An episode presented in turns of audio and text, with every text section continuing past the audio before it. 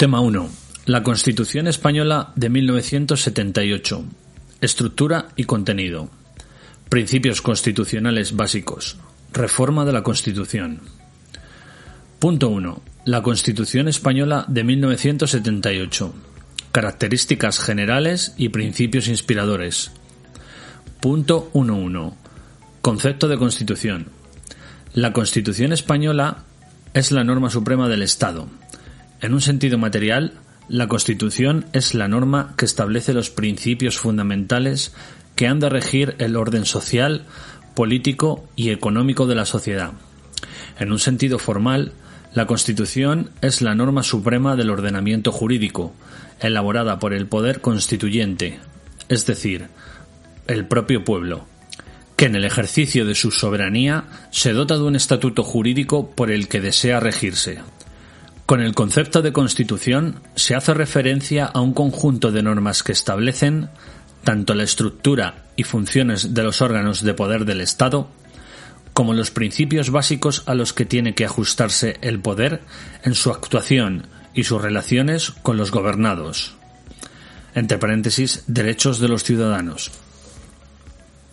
Una constitución de carácter democrático debe establecer unos principios básicos como son la limitación del poder de los gobernantes y de los gobernados, la proclamación y garantía de los derechos y libertades, la división de poderes, legislativo, judicial y ejecutivo y la soberanía popular. Punto 1.2. Caracteres de la Constitución Española de 1978. 1. Codificada. En un único texto, por tanto, es cerrada a diferencia de las leyes fundamentales. 2. Extensa. Debido, entre otros motivos, al laborioso consenso habido entre las diversas fuerzas políticas que la elaboraron. 3. Rígida. Pues ha de ser modificada utilizando para ello procedimientos legislativos no ordinarios, los cuales vienen regulados en el título décimo de este texto constitucional. Cuarto. Democrática. Su ideología configura el Estado como democrático. Quinto. Monárquica pues establece como forma política del Estado la monarquía parlamentaria y unitario, regional y no federal. 6. Popular o consensuada y refrendada, al ser aprobada en referéndum por el pueblo español. 7. Normativa, pues regula y controla toda la vida política y social, vinculando, como hemos visto, a los ciudadanos y a los poderes públicos. 8. De observancia obligatoria. Debido a que garantiza el orden, plasmándose así en un documento escrito frecuentemente codificado, es decir, ordenado sistemáticamente en un texto legal, cuya aprobación reviste unas especiales solemnidades. 9. Carácter de superley, definida por un superlegislador, distinto y superior al legislador ordinario, como superley, tiene un rango superior a la legislación ordinaria, y si una ley la contradice, ésta ha de ser anulada. Punto 1.3. Antecedentes históricos del constitucionalismo español. Casi la totalidad de los antecedentes los encontramos en el siglo XIX. Al hablar de esas constituciones, cabe reseñar que la primera de ellas fue la Constitución de Cádiz aprobada el 19 de diciembre de 1812, conocida popularmente como la Pepa. A ella le siguieron las de 1834, 1837, 1845, 1869 y 1876. Antecedente de la Constitución española fue la republicana, entre paréntesis Segunda República, de 1931, que si bien fue una gran constitución, pues dedicaba una amplia atención a los derechos individuales, creándose, entre otros, el Tribunal de Garantías Constitucionales, a la vez que afrontaba los problemas de las regiones a través de la creación de instituciones de autogobierno. Ese proceso se vio truncado con el comienzo de la Guerra Civil el 18 de julio de 1936, contienda que duró hasta 1939. Durante el régimen franquista surgido tras la guerra, en ausencia de libertades constitucionales, rigieron las denominadas leyes fundamentales del movimiento, las cuales, en un total de siete, trataban las bases institucionales del Estado e iban abriendo un poco más el margen de libertad conforme se iba delimitando el régimen franquista, hasta llegar incluso a reconocer la última de ellas, la ley orgánica del Estado. El derecho de asociación, si bien este derecho no se concretó hasta el año 1974. Durante la década de los 70, el régimen franquista de sus últimos coletazos y cuando realmente comenzaba su declive, sucediéndose las crisis en todos los niveles, desde la justicia, pasando por el ejército y sobre todo en las universidades. Con la muerte de Franco el 20 de noviembre de 1975 y la proclamación de don Juan Carlos de Borbón y Borbón como rey de España el 22 de noviembre de 1975 aparecen verdaderos antecedentes y causas de nuestra Constitución de 1978. En el caso de la transición española, a diferencia de otros países de nuestro entorno, se optó por la reforma, es decir, partiendo de lo existente, evolucionar paulatinamente, ya que los que estaban en el poder se seguían manteniendo en el mismo. El rey asume su cargo en base a una legalidad previa, desde el franquismo. Así, sirviéndose del instrumento del referéndum, se aprobó una nueva ley fundamental denominada Octava Ley Fundamental, la Ley para la Reforma Política, Ley 1-1977 de 4 de enero, que fue el instrumento político que permitió el paso de la dictadura a la democracia, abriendo la vía para la instauración de un sistema político pluralista con claro protagonismo de los partidos políticos. Tras esta ley, entramos a señalar los eventos y sus fechas más importantes, los cuales dieron como resultado final nuestra Constitución actual. El 15 de junio de 1977 se celebran las primeras elecciones generales a las Cortes, si bien en ningún momento se plantearon, al menos formalmente, su carácter constituyente, aunque asumen el papel fundamental de elaboración de una constitución. Al resultar inadecuadas las leyes fundamentales y al representar el pluripartidismo existente y haber sido elegidas democráticamente. En agosto de 1977 se nombra una ponencia o comisión constitucional encargada de redactar el borrador o proyecto de la futura Constitución, integrada por Fraga, Iribarne, Peces Barba, Miguel Roca, Solet Turra, Herrero de Miñón y Gabriel Cisneros, en representación de cada uno de los partidos políticos.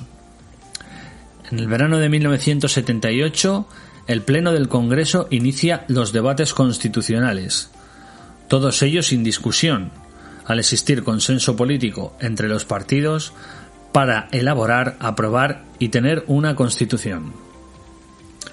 El 31 de octubre de 1978, tras la pertinente tramitación parlamentaria, ambas cámaras, Congreso de los Diputados y Senado, por separado y en sesión plenaria, aprueban por mayoría el texto constitucional. El 6 de diciembre de 1978, se somete a referéndum nacional la aprobación del proyecto constitucional, aprobándose por mayoría abrumadora por el pueblo español.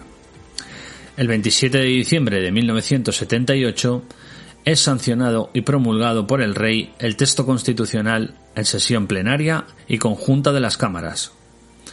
El 29 de diciembre de 1978 se publica en el BOE. El 29 de diciembre de 1978 se produce su entrada en vigor tal como lo establece su disposición final.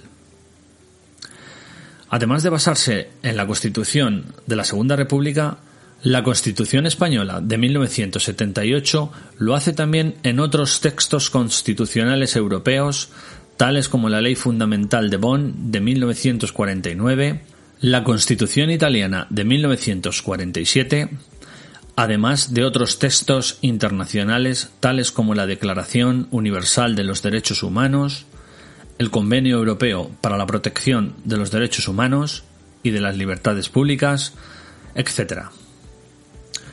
Punto 2. Estructura y contenido. Punto 2.1. Estructura de la Constitución de 1978.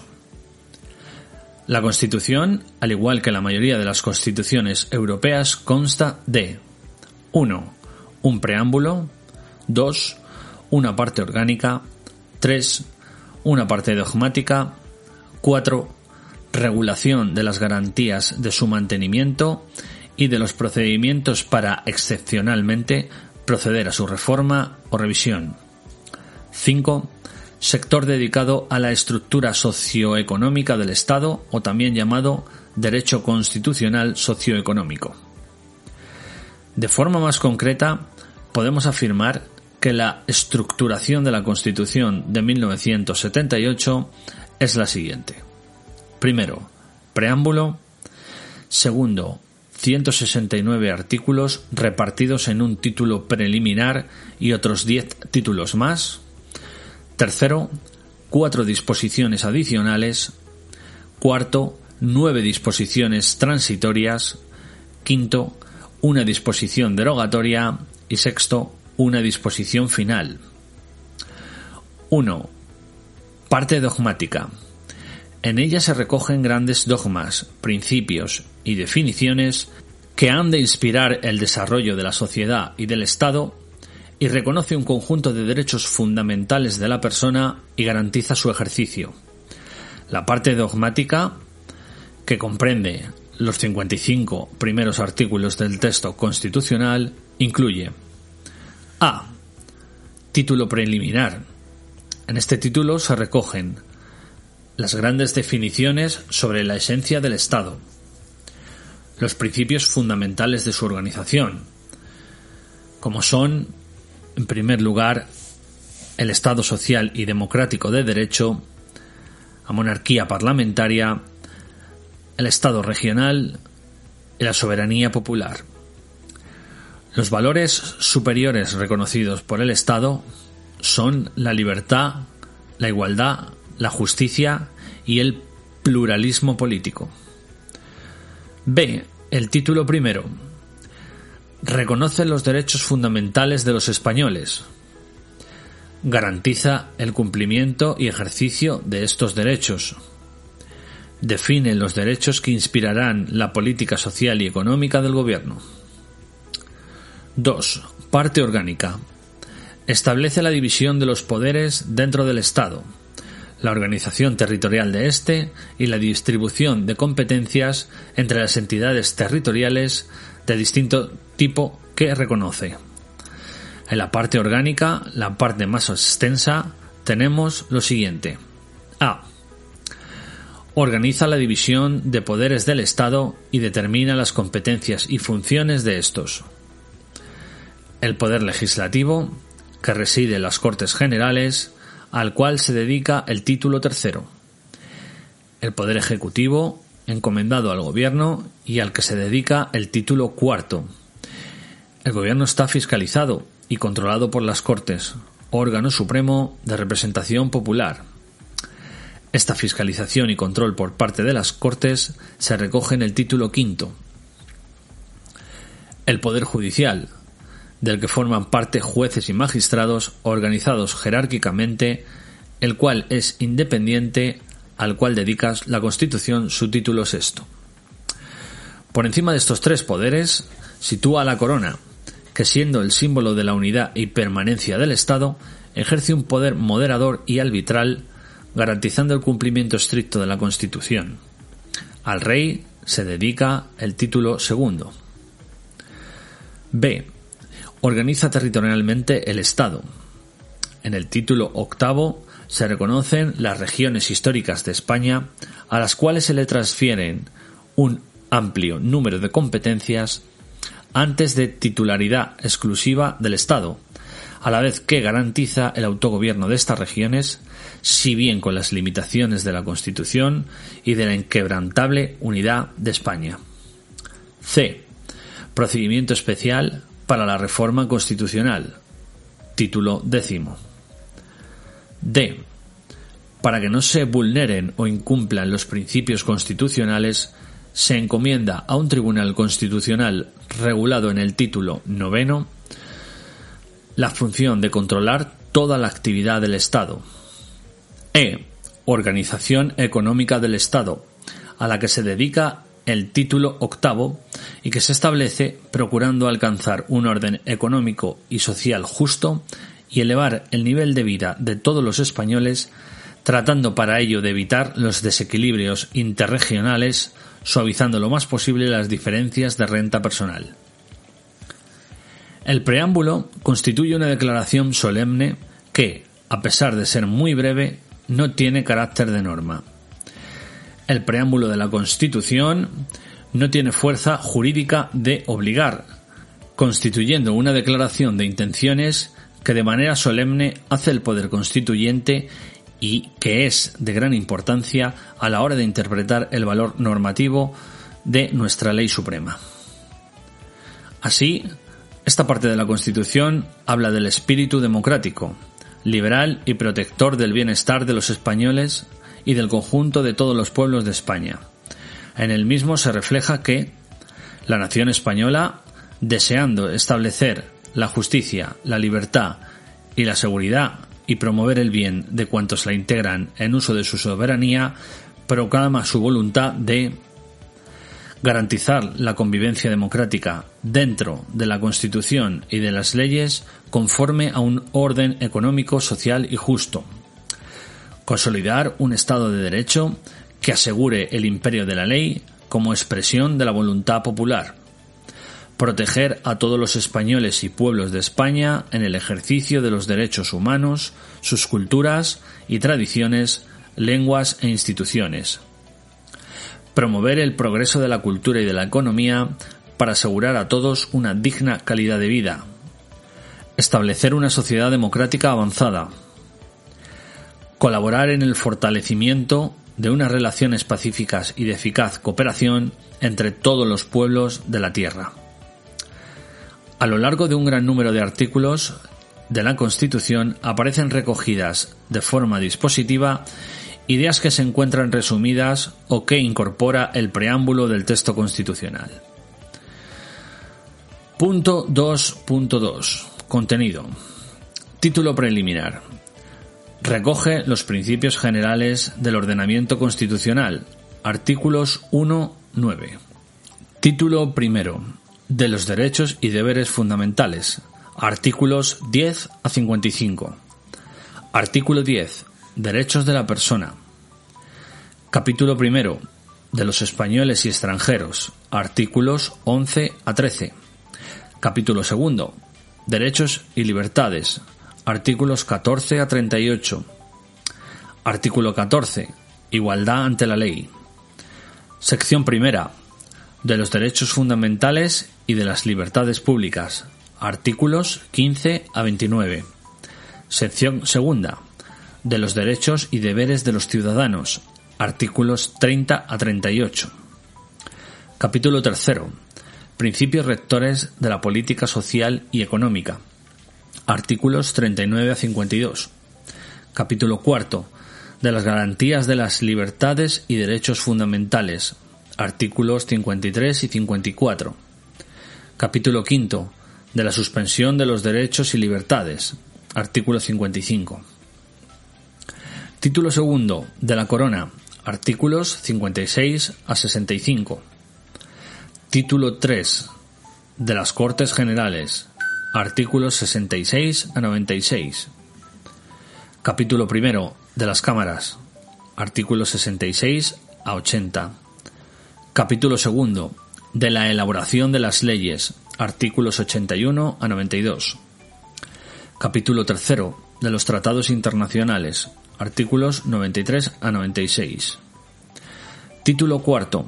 Del Gobierno y de la Administración, artículos 97 a 107. Título quinto. De las relaciones entre el Gobierno y las Cortes Generales, artículos 108 a 116. Título sexto. Del Poder Judicial, artículos 117 a 127. Título séptimo, Economía y Hacienda, artículos 128 a 136. Título octavo, de la Organización Territorial del Estado, artículos 137 a 158. Capítulo primero, Principios Generales, artículos 137 a 139. Capítulo segundo, de la Administración Local, artículos 140 a 142. Y el capítulo tercero, de las Comunidades Autónomas, artículos 143 a 158. El título noveno del Tribunal Constitucional, artículos 159 a 165. El título décimo de la Reforma Constitucional, artículos 166 a 169. Finalmente, la Constitución consta de cuatro disposiciones adicionales y nueve transitorias, en su mayor parte destinadas a problemas de ordenación territorial. Una disposición derogatoria que deroga expresamente la ley de reforma política y las leyes fundamentales del franquismo y cuantas disposiciones se opongan a la Constitución. Una disposición final que determina la entrada en vigor de la Constitución el mismo día de su publicación en el Boletín Oficial del Estado, publicación que se realizará en las demás lenguas españolas, además del castellano. Punto 3. Principios constitucionales básicos. Apartado 3.1. Los valores de la Constitución. La libertad. Este valor superior se concreta en el conjunto de derechos y libertades que aparecen en el título primero de la Constitución, garantizando a la persona un marco de autonomía solo limitado por las exigencias legales o el propio respeto a la libertad de los demás plasmada en el texto constitucional en su artículo 10.1 que, al hablar de los derechos y deberes fundamentales, atribuye a ésta el carácter de fundamento del orden político y de la paz social. 2. La justicia. En la Constitución se establece un derecho fundamental a la justicia. Así se recoge en el artículo 24.1. Todas las personas tienen derecho a obtener la tutela efectiva de los jueces y tribunales en el ejercicio de sus derechos e intereses legítimos sin que en ningún caso pueda producirse indefensión. Este principio se encuentra plenamente desarrollado en el título sexto de la Constitución. 3. Igualdad. Este valor superior se manifiesta en dos vertientes.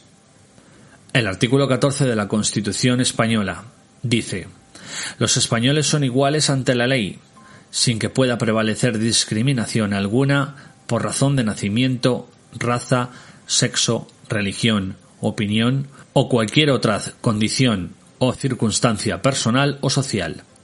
Este principio se aplica con la mayor generalidad y universalidad, si bien se admiten excepciones siempre que estén justificadas.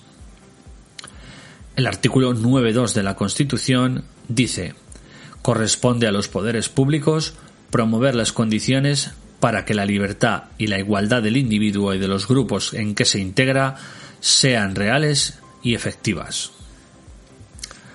4. El pluralismo político. Las principales manifestaciones de este valor superior se encuentran en el artículo 6 de la Constitución dice los partidos políticos expresan el pluralismo político concurren a la formación y manifestación de la voluntad popular y son instrumento fundamental para la participación política. Su creación y el ejercicio de su actividad son libres dentro del respeto a la Constitución y a la ley. Su estructura interna y funcionamiento deberán de ser democráticos. Por su parte, el artículo 7 dice los sindicatos de trabajadores y las asociaciones empresariales contribuyen a la defensa y promoción de los intereses económicos y sociales que les son propios. Su creación y el ejercicio de sus actividades son libres dentro del respeto a la Constitución y a la ley. Su estructura interna y funcionamiento deberán ser democráticos. Apartado 3.2. Principios constitucionales. La norma suprema no solo controla y regula la convivencia entre los ciudadanos, sino que también regula y controla la actuación de los poderes públicos del Estado y tanto unos como otros se hayan subordinados a todos y cada uno de los preceptos que en esta Constitución se plasman. Ese carácter normativo se deduce del artículo 9.1 de la Constitución, que señala que los ciudadanos y los poderes públicos están sujetos a la Constitución y al resto del ordenamiento jurídico. En el título preliminar se plasman tanto preceptos de gran importancia como los artículos 1, 2 y 9 y otros artículos que por su generalidad se han plasmado en este apartado. El artículo 1 de la Constitución define el Estado de Derecho por el cual ha optado. Estado social y democrático de derecho que propugna como valores superiores de su ordenamiento jurídico la libertad, la justicia, la igualdad y el pluralismo político. Señala quién es el titular de la soberanía, el pueblo español, quien elige directamente a sus representantes, a quien ha de gobernarle entre las diferentes opciones políticas, cada una de las cuales tiene su programa de actuación política concreto, y establece cuál es la forma política del Estado, la monarquía parlamentaria. La organización política de España queda pues configurada como un Estado social y democrático de derecho, y en efecto es social, porque priman los intereses de la sociedad sobre los del grupo. Es Estado social aquel que garantiza la libertad y aspira a conseguir fundamentalmente el bienestar de todos los ciudadanos. Surge frente al Estado liberal del siglo XIX, que hacía de la defensa de la libertad el centro del ordenamiento jurídico, suprimiendo todas las actividades estatales que pudieran lesionar el derecho a la libertad. El Estado social interviene en el sistema socioeconómico tratando de conseguir un mejor nivel de vida para los ciudadanos y una mayor igualdad entre ellos democrático, porque aspira a que siempre prevalezcan las decisiones del pueblo. La palabra democracia significa precisamente que el poder reside en el pueblo. El Estado democrático es aquel en el cual los ciudadanos intervienen en las tareas de gobierno a través de unos representantes libremente elegidos por ellos para que puedan gobernar en su nombre. Estado de Derecho porque la democracia ha de estar enmarcada dentro del derecho. No puede haber democracia sin el reconocimiento de los derechos de todos, respetando la opinión de las minorías, de manera que sus ideas puedan ser expuestas libremente frente a la mayoría. El Estado de Derecho supone la sumisión del Estado al derecho y el poder estatal está limitado por el ordenamiento jurídico, que le obliga a respetar ciertos ámbitos de la vida personal y social del individuo en los que el Estado no puede inmiscuirse. La monarquía parlamentaria.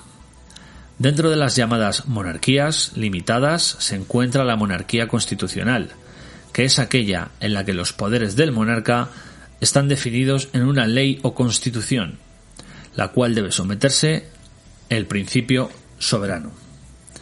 A su vez, dentro de la monarquía constitucional la forma más generalizada es la monarquía parlamentaria, en la que el rey reina pero no gobierna. En el artículo 2 de la Constitución se dice que la Constitución se fundamenta en la indisoluble unidad de la nación española, patria común e indivisible de todos los españoles, y reconoce y garantiza el derecho a la autonomía de las nacionalidades y regiones que la integran y la solidaridad entre ellas. Este controvertido artículo constitucional se concreta en el título octavo, que tiene por rúbrica de la organización territorial del Estado.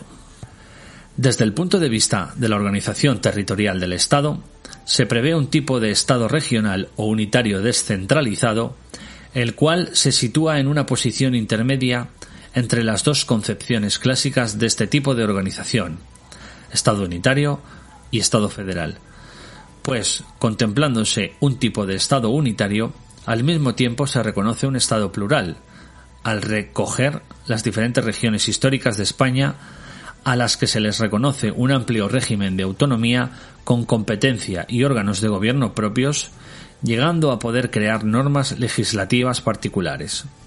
La autonomía que se consagra en la Constitución distingue tres niveles el municipio, la provincia y la comunidad autónoma.